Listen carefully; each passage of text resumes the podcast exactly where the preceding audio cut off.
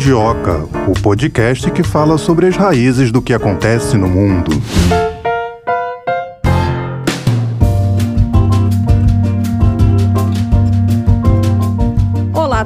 Olá mundiocas. Hoje nós vamos falar sobre o Haiti. A segunda vez que a gente fala sobre o Haiti, tem muita gente preocupada com essa suposta ajuda dos Estados Unidos e do Canadá para o Haiti, né, Thay? É, falamos no episódio 72 sobre a Operação Minustar, o legado dessa missão da ONU que aconteceu lá no Haiti, comandada aí pelo Brasil, e hoje falando sobre essa questão da ajuda, né? Haiti pedindo ajuda a outros países, Estados Unidos e Canadá se mostrando dispostos a ajudar? Será mesmo? Ou será que estão querendo manter o controle sobre essa região? Isso que a gente vai debater hoje com os nossos especialistas, nossos convidados, para poder entender melhor o que está acontecendo lá no Haiti. É, tá. E como diz um ditado em inglês, não existe almoço de graça, né? O que será que eles estão querendo? E eu já li alguns jornalistas é, independentes é, com medo de uma possível invasão dos Estados Unidos ao Haiti. É, falando sobre essa questão dos Estados Unidos e Canadá, tem até uma uma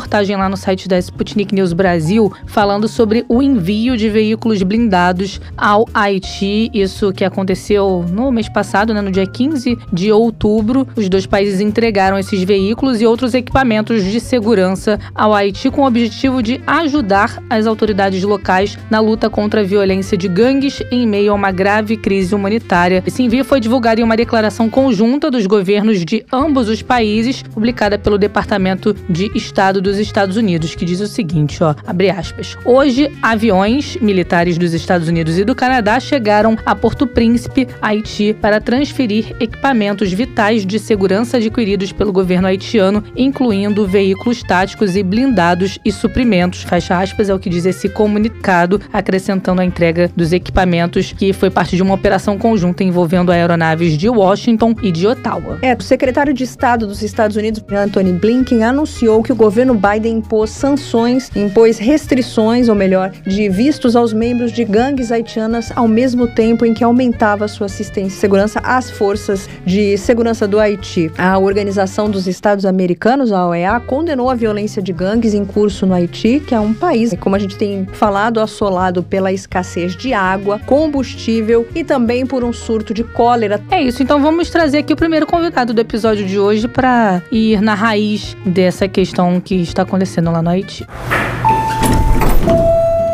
A gente conversa agora com o professor Luiz Eduardo Mergulhão, ele que é doutor em História pela UERJ. Tudo bem, professor? Oi, tudo bem, menina? Um prazer estar aqui mais uma vez. Estamos aí para esclarecer todos os ouvintes aí sobre as, suas, sobre as perguntas, sobre as questões mais gerais da América Latina, em particular do Haiti, né? Com certeza. Vamos começar então, professor. Essa ajuda, entre aspas, dos Estados Unidos e do Canadá com os blindados, ela é de graça ou tem algum interesse por trás disso? É, como, como sempre, as ajudas dos países imperialistas, os Estados Unidos e Canadá, principalmente os Estados Unidos, que tem essa relação muito conturbada com o Haiti, sempre ocupando o Haiti, sempre manifestando aí a defesa dos seus interesses. Essa ajuda não é nada desinteressada, essa ajuda, inclusive, com blindados, e agora o Canadá e os Estados Unidos também impuseram é, sanções a representantes da elite haitiana, do governo, do governo haitiano, e isto, isso tudo é para garantir o controle do país, fundamentalmente. Né? Existe um processo de rebelião no Haiti, onde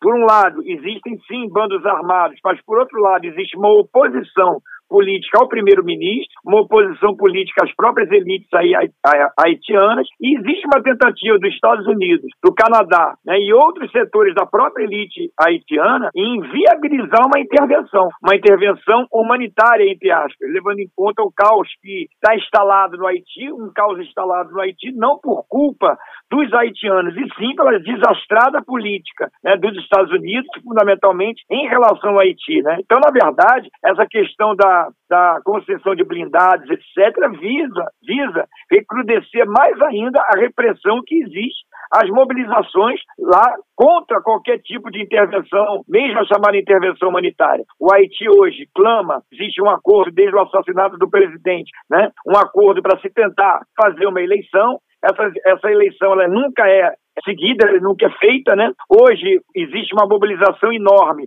contra o primeiro-ministro, que todos dizem que está justamente viabilizando, tentando viabilizar essa intervenção, E é por isso que existe essa questão dos blindados. Os blindados existem para aumentar a pressão sobre a população, sob o pretexto de combater os bandos armados. Então, essa que é a questão, de, o pano de fundo. Os Estados Unidos está tentando viabilizar uma intervenção humanitária. Agora, professor, o Haiti precisa de outra missão de paz? Não, não, não. Isso é justamente é, existem vários grupos na América Latina e dentro do próprio Haiti contestando essa possibilidade que os Estados Unidos estão tentando costurar, criar uma intervenção humanitária, criar uma intervenção de paz com base em apoiados na ONU, ou apoiados até na carta da OEA, que seria um pouco mais. seria um outro caminho, né? Que teria que ter um número, 23 votos mais ou menos de países da OEA para que fizesse uma intervenção no Haiti. Então, o Haiti não precisa disso, muito pelo contrário. O Haiti precisa, para a paz interna, o Haiti, precisa construir o seu processo eleitoral, entendeu? E, ao mesmo tempo, desarmar os chamados bandos armados. Só que esses bandos armados, eles são armados muitas vezes por setores, sim, da elite haitiana. E setores até dos Estados Unidos que querem continuar que o país seja um caos. Então, é essa que é a questão que eu acho que é fundamental, né? O, os haitianos estão protestando nas ruas contra qualquer possibilidade de intervenção. Então, eu acho que isso tem que ficar claro. Não é saída para o Haiti, muito pelo contrário, é o aumento da tensão, é o aumento da miséria, é o aumento do controle externo, é o aumento de qualquer é, perda de esperança por parte desse povo se houver qualquer intervenção externa. Professor, além de, de falar sobre Haiti e outros países né, da América Latina, o senhor também é especialista em Cuba. Cuba e Haiti têm alguma relação? É, Cuba tem, tem uma relação histórica com Haiti, em termos de não só na proximidade geográfica, né, mas também é, em relação à questão da presença do povo negro, em relação a, outras questões comerciais que foram discutidas após a Revolução Cubana e o Haiti também, Cuba vê sempre o Haiti como um, um, país importante naquela região, então desenvolve, tem desenvolvido algumas, alguns mecanismos de integração, né, tem tentado desenvolver alguns mecanismos de integração com o Haiti,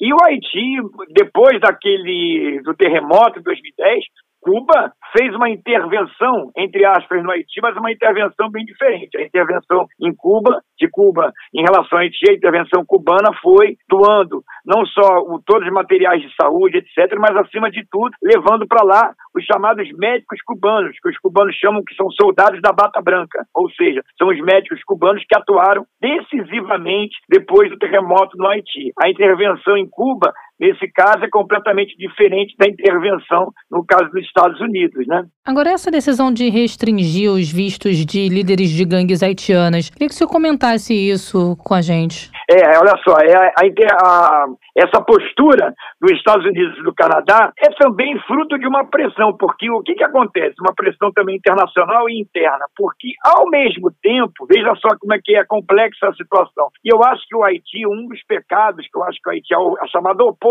haitiana, possui, é que não há um grau de unidade, me parece, entre elas, né? Existem setores de centro, existem setores de direita, existem alguns setores de centro-esquerda, existem mobilizações populares, por exemplo, que no outro dia estava vendo aqui na, na imprensa internacional, reivindicando, por exemplo, a luta de libertação do povo cubano, a luta de libertação da Venezuela, pedindo até a Rússia e a China, vejam só que curioso, como é que é complexo esse negócio, pedindo que o, a Rússia e a China não devem no Conselho de Segurança qualquer autorização para os Estados Unidos realizarem uma intervenção. Então esse campo ele é muito complexo, né? E o que, que os Estados Unidos e o Canadá recentemente fizeram? Os Estados Unidos e o Canadá recentemente fizeram criaram sanções a esses dirigentes, dizendo que esses dirigentes fazem parte de tráfico de droga, dizendo que esses dirigentes fazem parte de um comércio ilegal de tráfico a nível internacional. Na verdade, uma parte da elite haitiana, uma parte desses gente, aí é que está a acusação, e aí que está essa pressão em relação aos Estados Unidos ao Canadá, e talvez por isso as sanções, existe uma desconfiança que parte dessa elite dirigente, na verdade, quando pega, vamos dizer assim, as, a, a chamada ajuda humanitária, ou então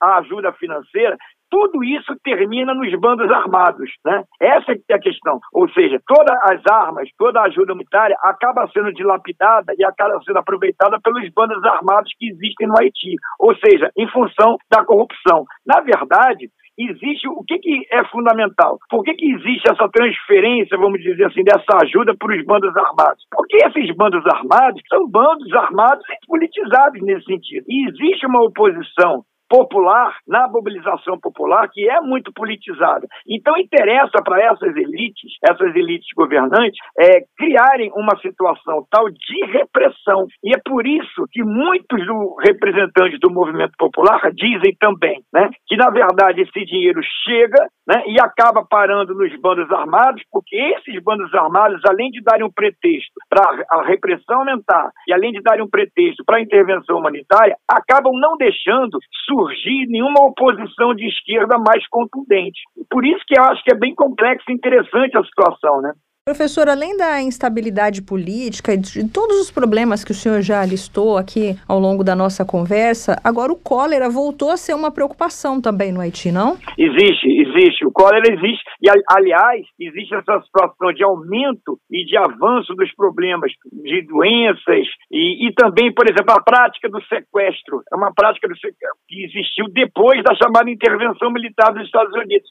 Melhor dizendo, a intervenção da ONU, onde o Brasil participou, né? Então o Haiti é um país que foi lá atrás, desde as suas origens, muito, muito, muito boicotado pelos países é, dominantes em cada época, pela França, na, na época já que a França era a metrópole do Haiti, a França obrigou o Haiti a pagar uma dívida enorme. Depois, os Estados Unidos tomaram conta do Haiti e ocuparam o Haiti durante anos, sustentaram ditaduras e existe uma crise econômica e social no Haiti aumentada ainda mais né, com as tragédias que foram as administrações, inclusive bancadas pelos Estados Unidos, do Baby Doc, do Papa Doc, também pelas doenças, é claro, né? E o terremoto de 2010 colocou claramente isso, né? Aumentaram todas as, as doenças, aumentaram toda a situação econômica e social, ficou cada vez mais grave. Então, o cólera e outras tantas doenças, eles estão, estão muito presentes no Haiti. Agora, veja só, tudo isso, é claro, é verdade. Existem as doenças, claro, existem os bandos, os bandos marginalizados, os bandos cada um com seu interesse, que vem matando e executando jornalistas, vem matando e executando políticos de centro-direita, de centro. Existe, isso existe, é claro. Mas isso pode ser solucionado a partir do, do próprio povo haitiano, se seguir o calendário, por exemplo, o calendário eleitoral, se forem convocadas eleições, etc. O que não pode é isso tudo dar abertura a uma intervenção militar, uma intervenção estrangeira comandada pelos Estados Unidos. Eu acho que é isso que os Estados Unidos querem, né? A partir de uma situação objetiva, que eles mesmos ajudam a provocar, eles querem manter o Haiti sob controle como sempre fizeram. Então, como qual seria a ajuda ideal que a comunidade internacional poderia dar para ajudar o Haiti a se reerguer? Olha, eu acho que sinceramente a ajuda fundamental do Haiti, além da questão política internamente, né, deixar o Haiti resolver resolver os seus problemas no sentido de convocação das eleições e tal, é tentar impedir o chamado tráfico de armas. Tentar impedir o tráfico de armas a partir do momento que se soluciona essa questão interna. Tentar impedir o tráfico de armas, continuar com uma ajuda humanitária, mas uma ajuda humanitária real, não uma ajuda humanitária que seja real e que não tenha interesse de salvaguardar determinados objetivos econômicos de controle do país. Eu acho que seria fundamental essa questão, né? Ou seja, existe uma plataforma né, de solidariedade é, internacional no Haiti que coloca justamente essas questões e que chama, inclusive, os representantes da elite haitiana hoje, Ariel Henry e tantos outros, de, vamos dizer assim, de estarem propagandeando a possibilidade do Haiti ser novamente objeto de uma intervenção internacional. Então, eu acho que a solução é essa, não é uma solução fácil, como eu te falei. Por quê? Porque também a, a oposição haitiana me parece também muito retalhada, muito rachada, né? Mas eu acho, sinceramente, que o objetivo fundamental para quem é solidário ao Haiti é negar qualquer possibilidade de intervenção, número um. É fazer com que o, os movimentos populares eles não possam ser reprimidos por essa elite haitiana e que, fundamentalmente, se dê consequência ao processo eleitoral que está interrompido, praticamente. Né? O processo eleitoral, desde o acordo que se fez após a, o assassinato do presidente, ele está interrompido e não houve mais possibilidade do povo haitiano demonstrar sua insatisfação. O povo haitiano teve que ir para a rua, teve que protestar contra a situação, teve que exigir, como exige as eleições, e teve que protestar também contra a possibilidade de uma intervenção estrangeira. Professor, o senhor falou aqui na nossa conversa que o Haiti não quer de jeito nenhum né, uma nova missão de paz, mas e se ela acontecer? Isso pode acontecer a revelia? É, pode acontecer a revelia, pode acontecer a revelia de acordo com os interesses que os Estados Unidos e o Canadá vêm manifestando, esses dois países claramente, né? Ele pode acontecer via ONU, e aí a posição da China e da Rússia, a posição desses dois países vai ser fundamental para definir ou não essa intervenção, e eu acho que a China e a Rússia não vão dar legitimidade a isso. E existe uma possibilidade também que é através da OEA, né? ou seja, a intervenção militar baseada na Carta Interamericana, levando em conta o, a, a, situação interna do país, a situação de desmonte, de desestruturação do país. Esse vai ser o discurso deles. Mas eu acho, se eu não me engano, Melina, eu acho que eles precisam de 23 votos para ir. Então, é, não sei se terão, porque existe um movimento internacional muito grande, inclusive de deputados argentinos, deputados de origem de esquerda, assim, como outros movimentos populares na América Latina de protesto contra essa nova intervenção no Haiti. Então, os Estados Unidos estão tentando, o Canadá também, mas eu acho difícil isso acontecer pela ONU e também pela OEA, devido a essa necessidade que os Estados Unidos têm desses 23 votos. Não sei se isso vai ser possível. Por isso que eu acho que a gente tem que fazer esse apoio, vamos dizer assim, esse movimento popular que existe no Haiti, que está sendo severamente reprimido contra a intervenção. Agora, professor, o que, que o senhor pontuaria como principal desafio do Haiti hoje? O principal desafio do Haiti é conseguir o seu equilíbrio econômico e político e, por dizer assim, manter os seus interesses soberanos distantes dos interesses dos Estados Unidos e do Canadá. Eu acho que esse é o principal desafio. Como construir, a meu ver, né? Porque, é, como eu já disse, a oposição lá parece muito fragmentada. Agora, como construir uma frente política capaz de eleito né, essa frente política num governo, como é que ela vai lidar com esse problema na questão da soberania, né, da soberania nacional e criando uma possibilidade de reformas econômicas e políticas que o povo possa usufruir, né, vamos dizer assim, dessas reformas econômicas. Você sabe que o Haiti tem uma camada social de pessoas ricas. E, curiosamente, lá no Haiti, principalmente na capital, os ricos moram nos morros, né? E os pobres na, na parte de baixo. Ou seja, no, no, asfalto, vamos dizer assim, ao contrário, por exemplo, daqui do Rio de Janeiro. Os ricos lá moram nos morros. Então tem gente rica no Haiti, tem gente poderosa no Haiti. É possível construir um país diferente, mas construir esse país diferente requer uma mobilização política muito forte, uma intervenção política muito forte e uma defesa da sua soberania. Eu acho que essa é a dificuldade. A dificuldade dessa oposição construir uma frente né, que dialogue, que, que todos esses grupos dialoguem e construa um projeto soberano. Né? Na verdade, se a gente pensar bem, o Aristides era isso. E o Aristides foi muito perseguido, foi colocado né, fora do seu governo por duas vezes, fora do governo por duas vezes. O Aristides representava essa unidade de alguma maneira, uma unidade ampla, contra determinados setores da elite, da elite política haitiana. Não é à toa que sofreu tanta oposição, inclusive sofreu oposição do próprio Estados Unidos, a partir de um certo momento. Né? Professor, a gente ouve o senhor falar assim, é, parece que a gente não sabe nem por onde começar, né, no, no Haiti. o que, que, é pior? A escassez de água, de combustível, o surto de cólera ou essa instabilidade política que o senhor mencionou? Olha, eu acho que é tudo junto, né? Mas o, o fundamental é a pobreza, né? A questão da pobreza em função de toda essa história que o Haiti tem, sabe, e os ouvintes também sabem que o Haiti foi é memorável, né? A luta, na luta pela libertação do Haiti foi memorável, porque foi uma, um movimento de independência, uma revolução comandada por escravos. E Bolívar esteve lá e recebeu uma ajuda, na primeira etapa da sua, sua luta, recebeu uma ajuda justamente dos revolucionários haitianos, e a, com a condição de que Bolívar também libertasse os escravos. Foi a condição que os haitianos deram, né? E até hoje as elites do mundo inteiro, inclusive da América Latina, não respeitam e não querem saber do Haiti, ou seja, não querem saber no sentido de punir, querem punir o Haiti justamente por isso, né? Porque o Haiti representa essa intransigência, representa essa luta, representa toda essa postura independentista e soberana a partir de baixo. O que, aconteceu no século XX? Os Estados Unidos tomaram o Haiti por diversas vezes, financiaram ditaduras, Baby Doc, Papa Doc, depois Baby Doc, depois com Aristide tiveram uma política dúbia, o Aristide, que foi o grande é, representante da teologia da libertação na região, sujeito considerado até pelos haitianos imortal e, em função dos atentados que ele sofria, então, na verdade, a instabilidade haitiana e a crise econômica que o país vive, em função, primeiro, do pagamento é, das dívidas que tinha com a França. A França chegou e impôs ao Haiti, desde a independência, um pagamento de uma dívida enorme. Segundo, pelo assalto que os Estados Unidos fez ao ouro, vamos dizer assim, ao, ao banco, ao banco haitiano e às riquezas haitianas, né, condicionando empréstimos, etc.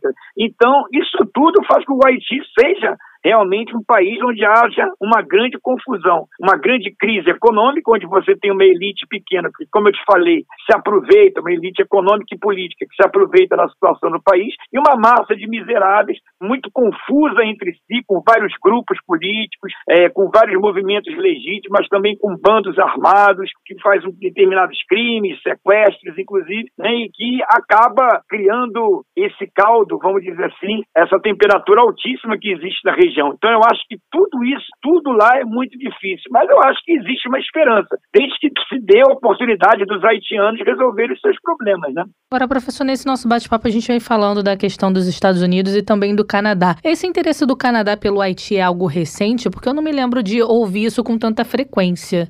É, também não. Agora que eu tenho visto essa presença de uma forma mais clara, né, do Canadá. Antes havia, claro, esse interesse, mas sempre um interesse muito por detrás dos interesses americanos. Agora o Canadá está se colocando de uma forma mais clara em relação à questão do Haiti também, né? Eu também eu tenho até que verificar e a, aprofundar um pouco o estudo em relação a essa presença maior do Canadá, inclusive fazendo as sanções, como a gente falou agora, né? As sanções recentes contra dois dirigentes, o presidente do Senado e o seu assessor, né? Por justificativa do Canadá e também dos Estados Unidos, atuando juntos na região agora, né, em relação a isso, é por seja o presidente seu assessor, por permitirem atividades ilegais. Possivelmente, eu acho que essa questão do Canadá, Melina, aí eu, eu Melina, tem que dar uma, uma verificada mais. Eu acho que tem a ver essa tentativa dos Estados Unidos se associar mais ao Canadá e o Canadá se associar mais aos Estados Unidos no, em relação à política externa.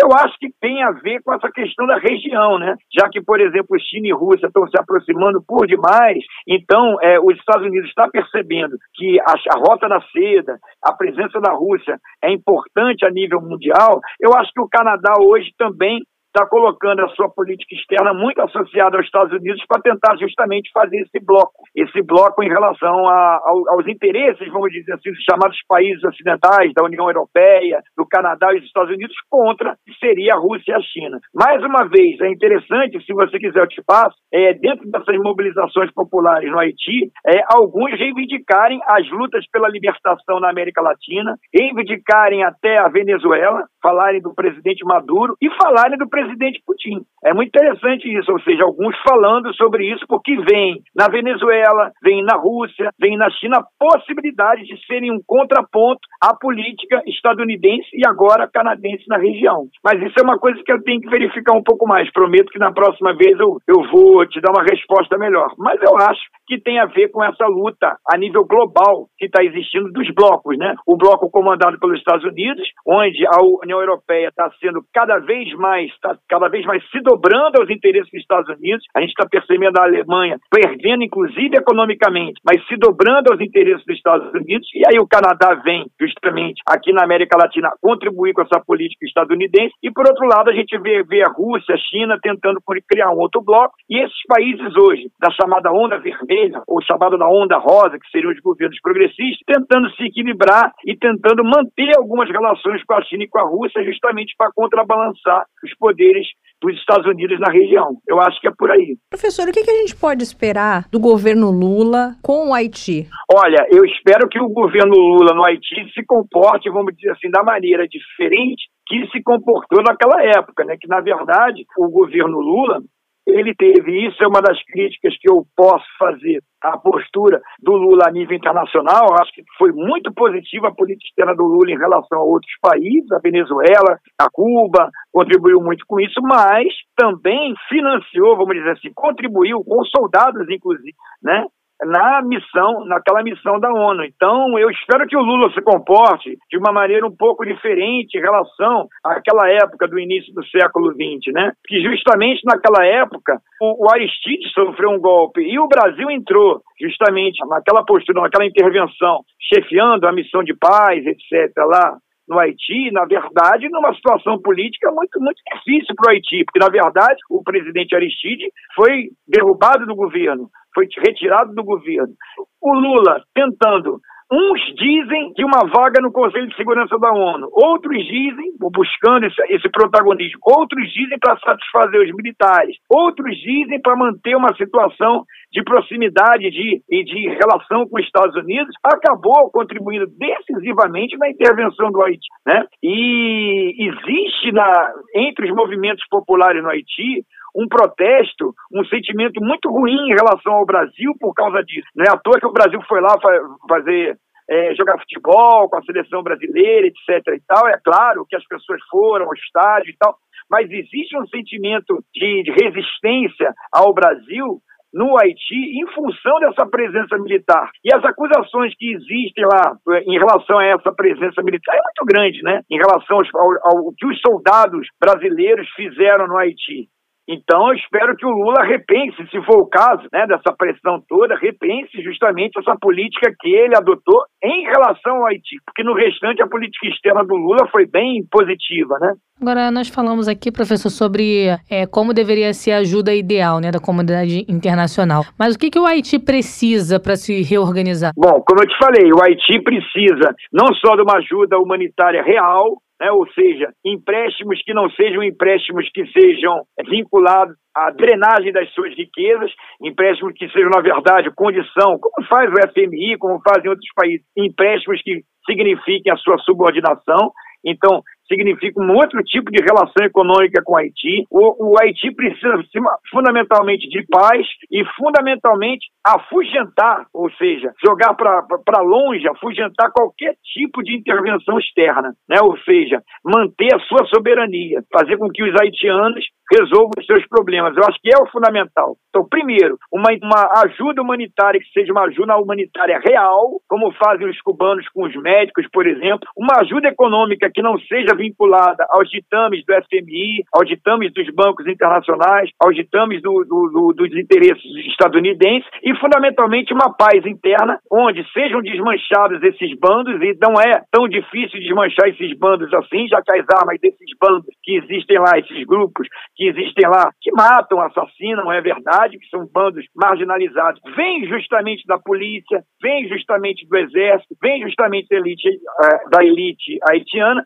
e Parando isso tudo, com a intervenção humanitária, é, com a ajuda humanitária real, com uma ajuda econômica que não seja de subordinação do país e com o término dos bandos armados, é que o Haiti siga a sua vida de forma soberana. Eu acho que é por aí. E afaste qualquer possibilidade de intervenção internacional. Professor, o senhor já falou sobre China e Rússia. Queria que a gente se detivesse um pouquinho melhor nessa questão. Será que a China e a Rússia têm como estender a mão para o Haiti de alguma maneira? Ah, eu acho que sim. Eu acho que a China e a Rússia hoje, principalmente a China fazendo a chamada Rota da Seda e a sua política de investimentos, que é uma política diferenciada, pelo menos até agora tem se apresentado assim, em relação a alguns países na África, em relação à própria região ali na Ásia e tal, eu acho que, inclusive com Cuba, recentemente, alguns acordos firmados, eu acho que a China e a Rússia podem construir no Haiti, ter um tipo de relação diferente que tem os Estados Unidos, né? Essa é a minha esperança. Eu acho que os governos progressistas, apesar de serem cada vez mais amplos e terem muitas dificuldades em função dessa dependência que existe em relação aos Estados Unidos, eu acho que eles podem hoje contar coisa que não contavam no início do século XXI, né? com uma relação China e Rússia muito mais próxima e uma relação externa China e Rússia que podem possibilitá-los que eles pelo menos equilibrem essa dependência que existe em relação aos Estados Unidos, né? Eu acho que seria até uma, uma discussão, um capítulo à parte, a gente começar a fazer uma reflexão sobre como que a China e a Rússia podem, de alguma maneira, reequilibrar o mundo principalmente a América Latina, nesse sentido, ter uma postura diferenciada em relação ao desenvolvimento desses países. Né? Eu vejo isso como positivo, essa política que a China e a Rússia vêm fazendo e a possibilidade dos países latino-americanos de equilibrar esses interesses a partir do momento que existe hoje um outro bloco de forças mais forte, mais claro, que possa equilibrar essa relação que existe unilateral até agora com os Estados Unidos, né? Então, eu acho que é positivo. Eu acho que o Haiti pode ser ajudado pela China e pela Rússia, pode contribuir, né? A Rússia e a China podem contribuir com esse equilíbrio do mundo. Tá certo, a gente conversou com o professor Luiz Eduardo Mergulhão, doutor em História pela UERJ. Muito obrigada, professor. É sempre muito bom ter o senhor aqui no Mundioca. Espero que o senhor possa voltar outras vezes para a gente conversar sobre China, Rússia, América Latina. Tá certo?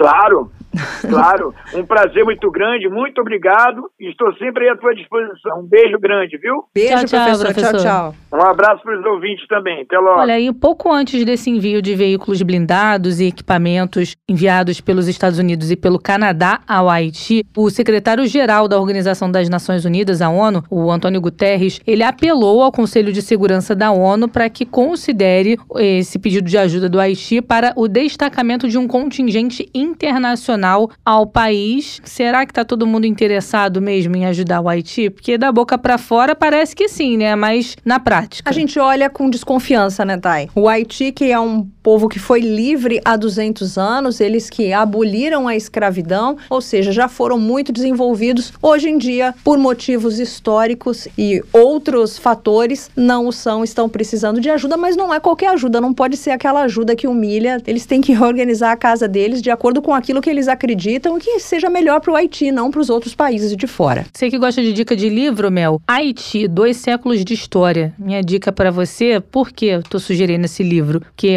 o autor é o nosso próximo convidado do episódio de hoje. Everaldo de Oliveira Andrade, professor do Departamento de História da Universidade de São Paulo, a USP. Seja bem-vindo ao Mundioca, professor, tudo bem? Tudo bem. Professor, o secretário-geral da ONU apelou para que o Conselho de Segurança considere o pedido do Haiti para o destacamento de um contingente internacional para o país. Queria que o senhor explicasse para a gente o que, que isso significa. Bom, na verdade a ONU tem um histórico de, de, intervenções no Haiti. Se essa proposta ela for à frente, ela significa retomada um processo que foi muito traumático para o Haiti nos últimos anos, que foi a presença da MINUSTAH e uma série de problemas que ela acarretou na, na população haitiana, até para a possibilidade do povo haitiano poder, por conta própria, resolver seus problemas de, sociais e políticos. Então, se essa proposta de fato for à frente, é uma proposta que também tem o respaldo dos Estados Unidos, do Canadá, do México e de outros países, ela pode significar uma retomada da, da intervenção militar, né, assim, mais um, um problema para a soberania e para a democracia no Haiti, para a fragilíssima democracia que nem existe mais no Haiti. Né?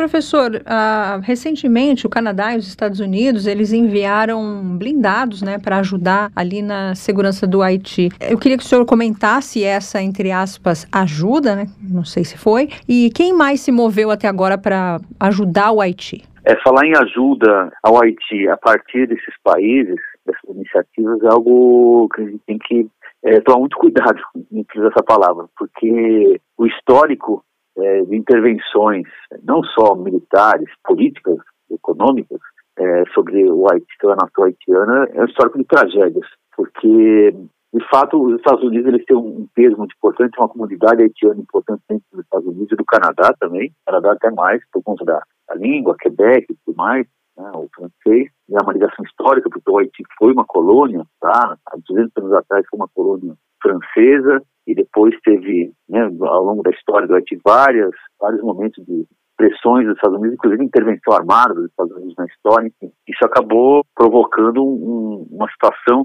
em que os Estados Unidos, em geral, consideram o Haiti, né, né não é nem um pátio traseiro, né, um, um lugar onde ele é, manda e desmanda e despeja soldados, como, como ele bem entende, sem nenhum tipo de compromisso com a soberania do Haiti e em ouvir o povo haitiano. Então, essa possível, essa iniciativa, esse envio de blindados e tudo mais, é uma sinalização e é, algo mais forte pode, pode estar no horizonte. Então, eu acho que é uma medida que está é, armando o, o, governo haitiano, que é um governo fraquíssimo, um governo que tem respaldo popular, um governo um país completamente desestabilizado politicamente, mas sinaliza a, a disposição desse grupo né, de, de, países em torno dos Estados Unidos, esse grupo que liderado pelos Estados Unidos, a União Europeia, e países da América Latina, de retomar o caminho da, da ingerência militar. Eu não sei se vai chegar a esse ponto, mas é uma, uma perspectiva muito, muito próxima. Né? Isso vem despertando também dentro do Haiti uma série de mobilizações, né? que é, a nossa imprensa não,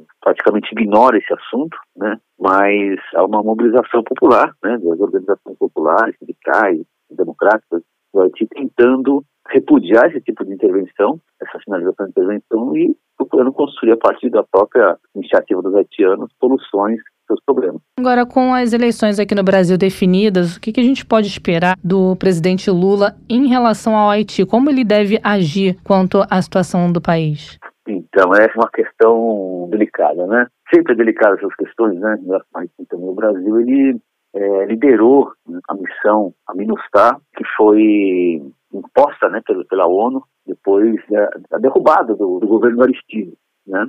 Que, na verdade, o governo foi, foi derrubado por um, e foi uma intervenção dos Estados Unidos que derrubou o governo Aristide e, e depois a ONU ela legalizou essa, essa derrubada com a criação da MINUSTAH e o Brasil, talvez num cálculo precipitado, não sei, uma coisa que a gente pode discutir, tentando ganhar uma projeção internacional logo no começo do governo Lula e acabou liderando uma missão, uma suposta missão de paz, que levou uma série de militares brasileiros a liderarem essa missão militar no Haiti, que teve resultados desastrosos para o povo haitiano. Então, não só a introdução do cólera no, no Haiti, mas denúncias de, de abusos de soldados, é, favelas que foram invadidas, cidadãos haitianos que foram metralhados, isso sob a supervisão de, de militares brasileiros. Muitos dos, dos generais militares que comandaram essa missão acabaram depois integrando a linha de frente do, do, desse governo que está finalmente terminando agora.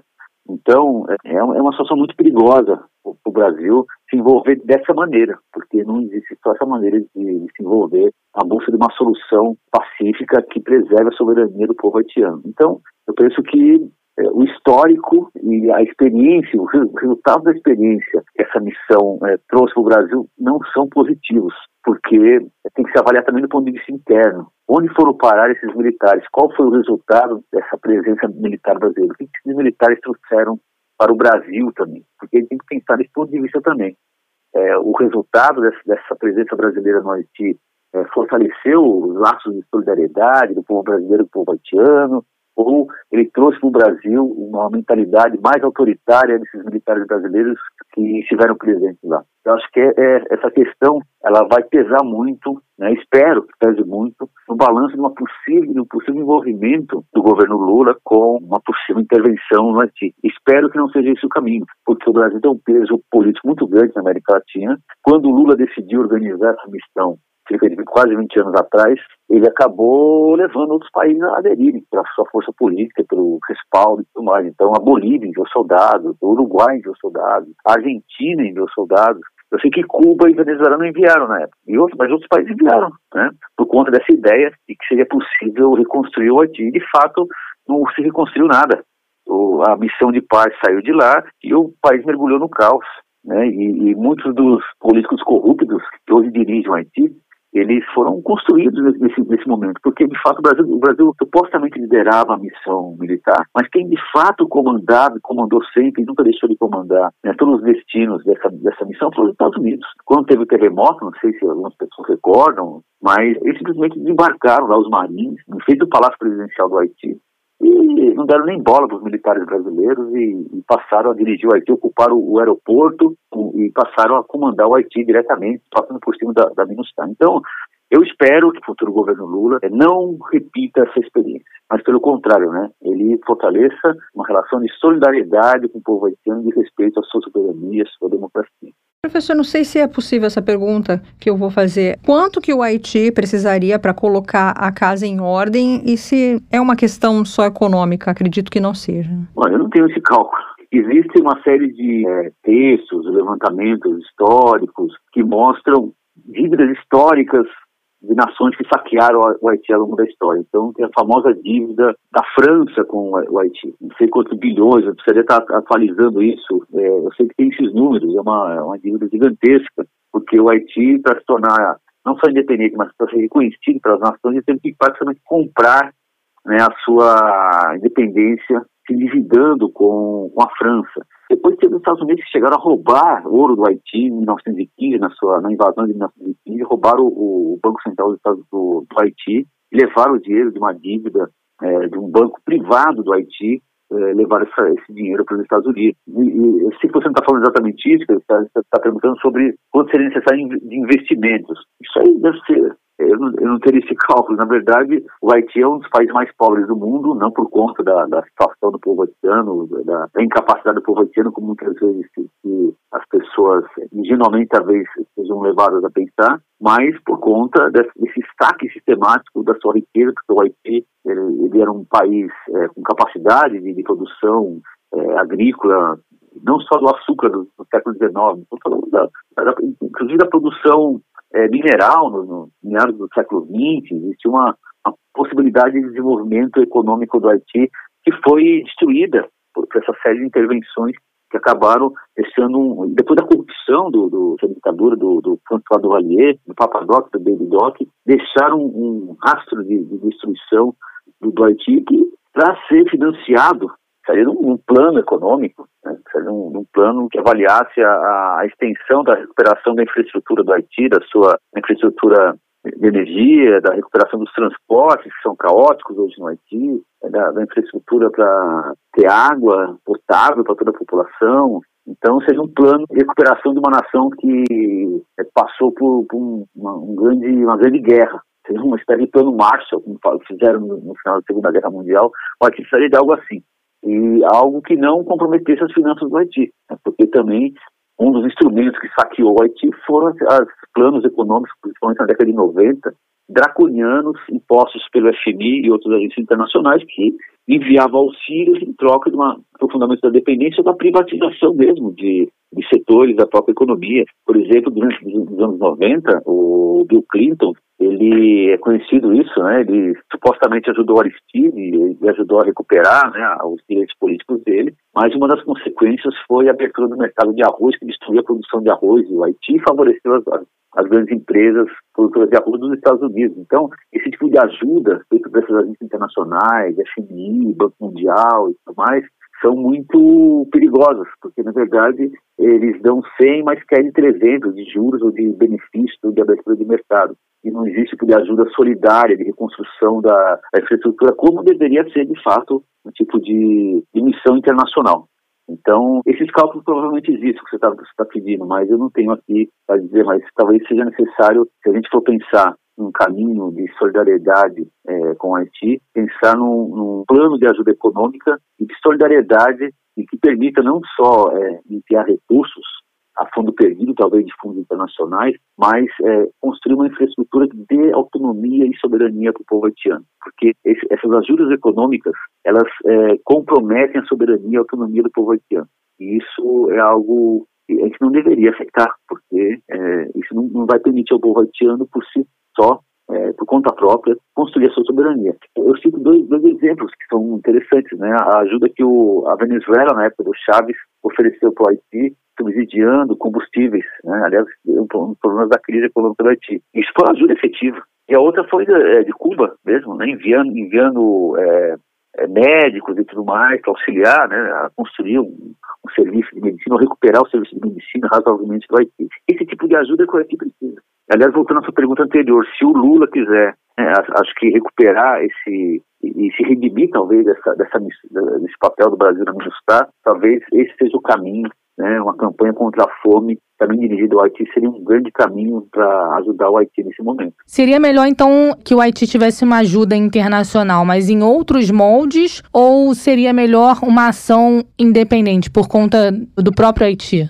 Então, de fato, seria importante que os haitianos fossem ouvidos em primeiro lugar. É lógico que uma ajuda internacional é importante, mas em que termos que se daria essa ajuda? É uma ajuda que impõe é, restrições, que impõe condições para ajudar o Haiti, é, essa é, esse é o histórico de ajudas por parte do, do, Banco Mundial, da ONU, desses organismos que supostamente estão a serviço do povo haitiano, mas estão a serviço de outros interesses também. Então, é, envia assim, milhões, mas quer 300 milhões em recursos, em abertura de mercados, em soluções para facilitar empresas, ou incentivo a, a, a ONGs, a ONGs, que acabam gastando mais como ONGs que ajudando o povo, o povo haitiano. Tem uma série de estudos demonstrando isso, inclusive, que é, o aparato que é levado para o Haiti é mais caro do que a suposta ajuda que se oferece ao Haiti. Então, a, a primeira questão é essa, é ouvir o povo haitiano, ouvir as suas organizações.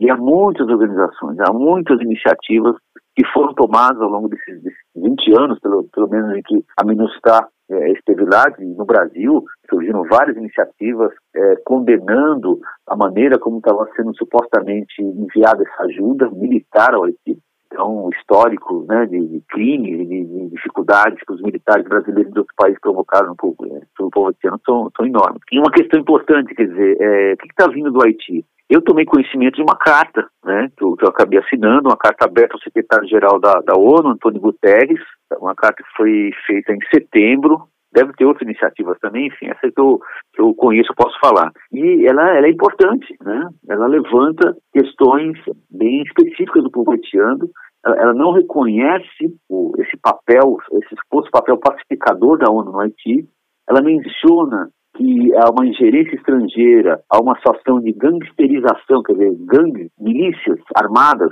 que é, acabam se beneficiando da extrema miséria que é fabricada e é, e é, induzida por essas políticas, esse governo ilegítimo, e a, a relação que, essa, que o atual governo tem com essas gangues que acabam apoiando né, a, a, a manutenção da atual situação, a relação desse governo com a ONU e com os grupos de, o grupo de países que sustenta é, essa política. Então, há uma posição, pelo menos nessa carta, né, de que, é, por exemplo, a imposição de planos econômicos do FMI para liberar dinheiro e financiamento para o Haiti levou, por exemplo, à liberação do preço dos combustíveis, um aumento de 128%, foi esse ano que teve esse aumento, e dobrou, triplicou o preço dos alimentos. É uma crise, uma crise alimentar gigantesca no Haiti. Isso por conta do FMI, uma suposta ajuda.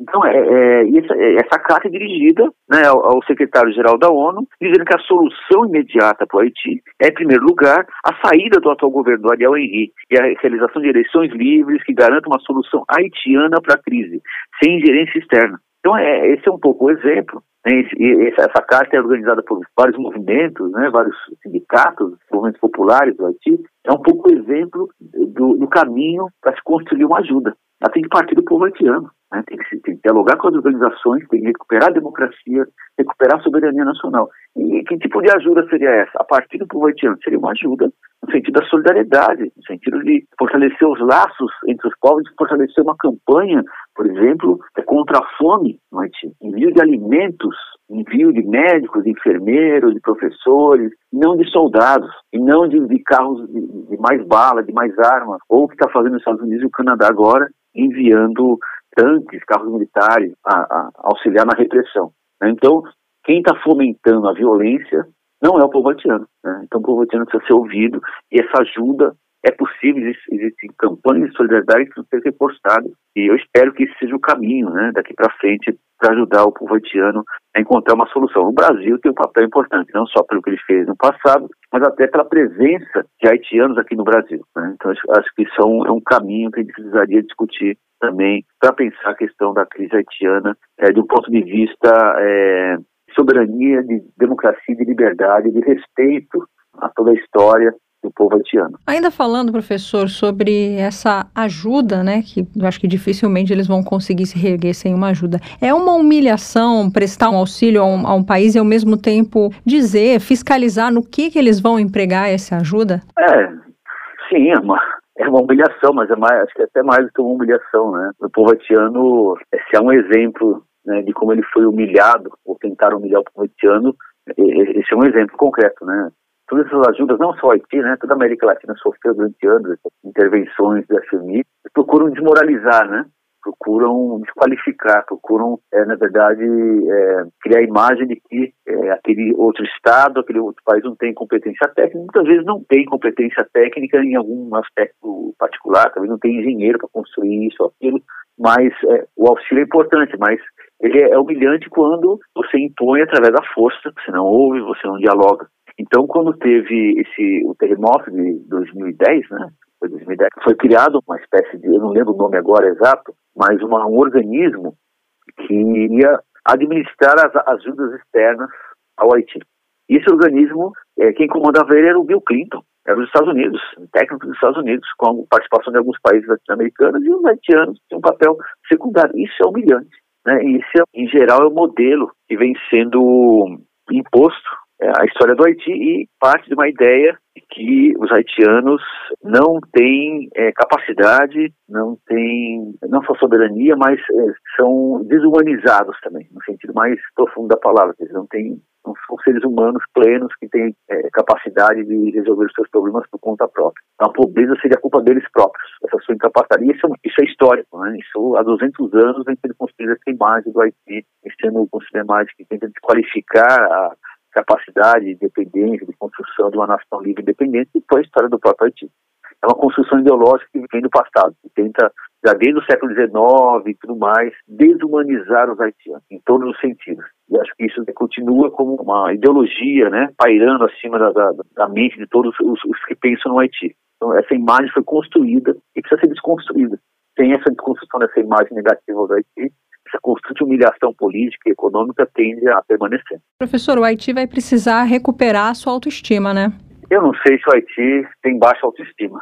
Eu precisaria de dados para dizer que o Haiti tem baixa autoestima, porque historicamente os haitianos tinham uma grande autoestima, se sentiam orgulhosos na sua história por terem sido uma nação, a primeira nação negra livre e independente das Américas, por terem derrotado o exército de Napoleão Bonaparte, não foi qualquer coisa. Então, e é, quando eu leio essa carta que eu falei para vocês, essa carta do povo haitiano, dirigida à ONU, é, repudiando a intervenção militar, repudiando a, a estrangeira, exigindo direito à democracia, posicionando de maneira soberana, independente e tudo mais, eu, eu vejo que é uma energia muito forte e é uma capacidade dentro do povo haitiano, das suas organizações, de se defenderem.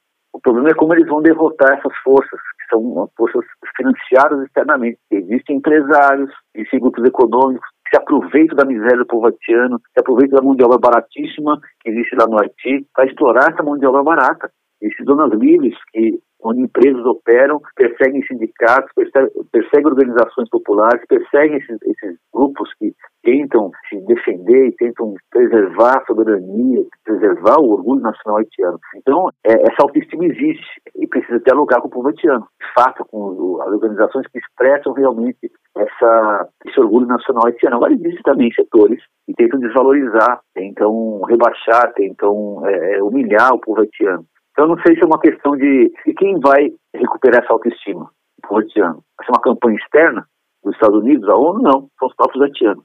Então, o primeiro passo é esse, quer dizer, é eleições livres no Haiti, para que as legítimas reivindicações do povo haitiano possam ser é, expressas, recuperadas e o Haiti consiga ter um governo que expresse a vontade do povo. Acho que essa é a melhor maneira de ouvir novamente essa, é, ver brotar novamente essa autoestima do povo haitiano que, que existe, mas está sufocada dessa é onda de violência, de exploração e vem nos últimos anos massacrando o povo haitiano.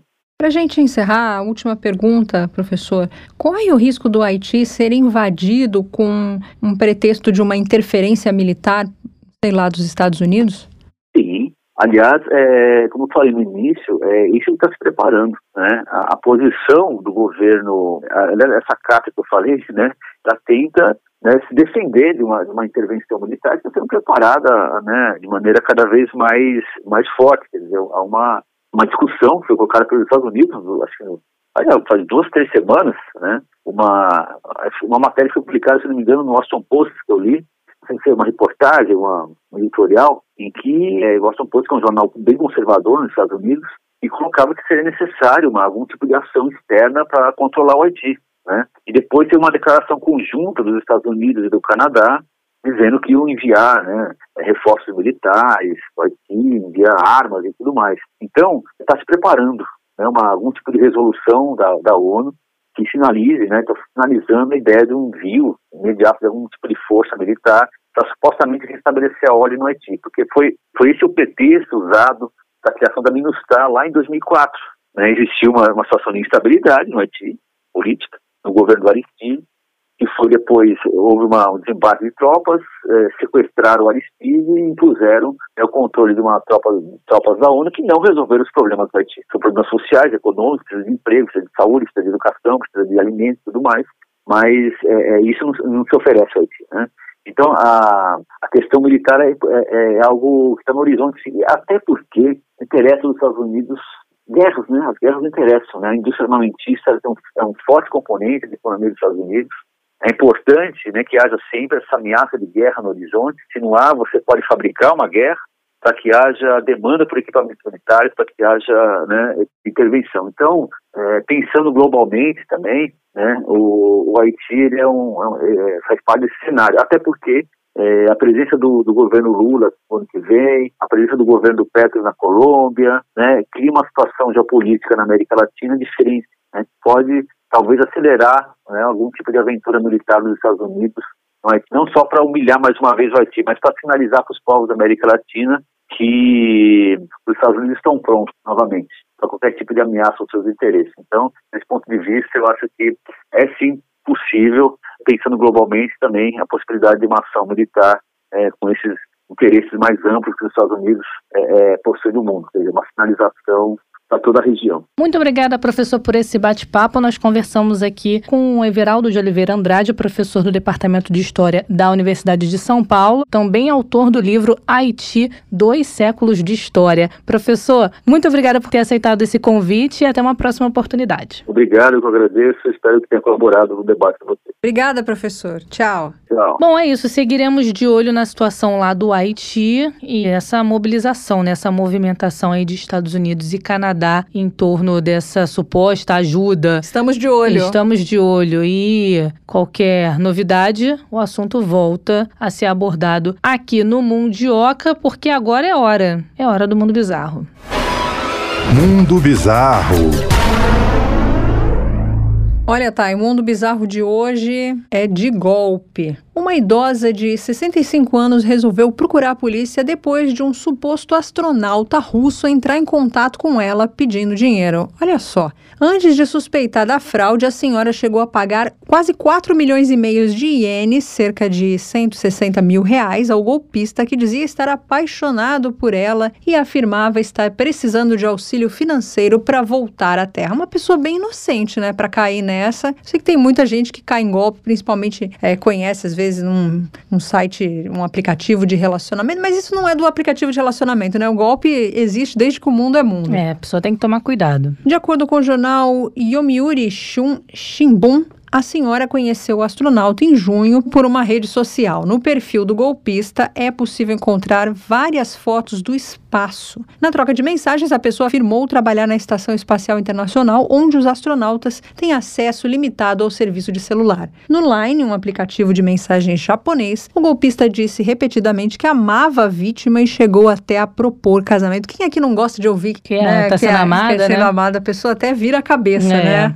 Para que os dois pudessem se casar, entretanto, o astronauta precisaria voltar para a Terra e foi aí que os pedidos de dinheiro começaram. Acreditando que era necessário custear a viagem de volta do suposto noivo, a mulher pagou cerca de 4,4 milhões de ienes em cinco parcelas. Ainda parcelou, olha só, de 19 de agosto a 5 de setembro. Quando os pedidos de dinheiro continuaram, no entanto, a senhora começou a suspeitar e aí resolveu entrar em contato com a polícia. Imagina a sensação de idiotia da pessoa. É, rapaz, sabe o que, que me lembrou? Uma história semelhante, mas que é, aconteceu aqui no Brasil. Uma mulher de 61 anos, moradora de Osasco, na Grande São Paulo Paulo entrou na justiça para tentar reaver 208.400 reais perdidos por um golpista que se passava pelo. Sabe por quem? Esse não era astronauta, não. Ela era. Esse não era astronauta, não. Era o ator americano Johnny Depp. A idosa conta no processo que começou a conversar, também por uma rede social, com o perfil falso do ator e se envolveu amorosamente com o golpista. A pessoa que se passava por Johnny Depp teria começado a pedir dinheiro para pagar condenações judiciais. Na época,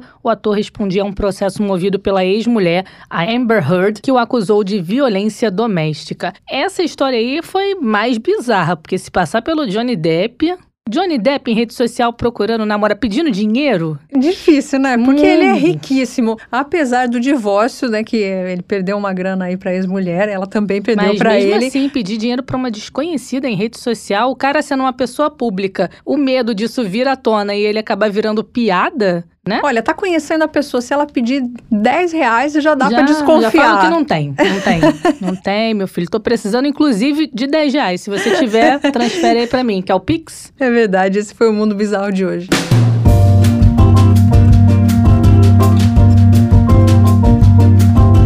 Encerrando mais um episódio, Melina, mas aqui a gente não deixa passar nada, nem aquele recado diário.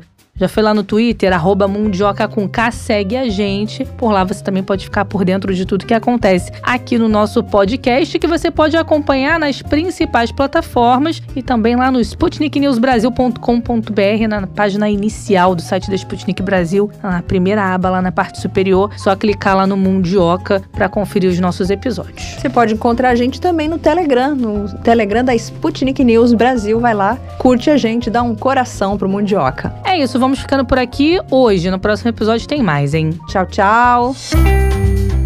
Mundioca, o podcast que fala sobre as raízes do que acontece no mundo.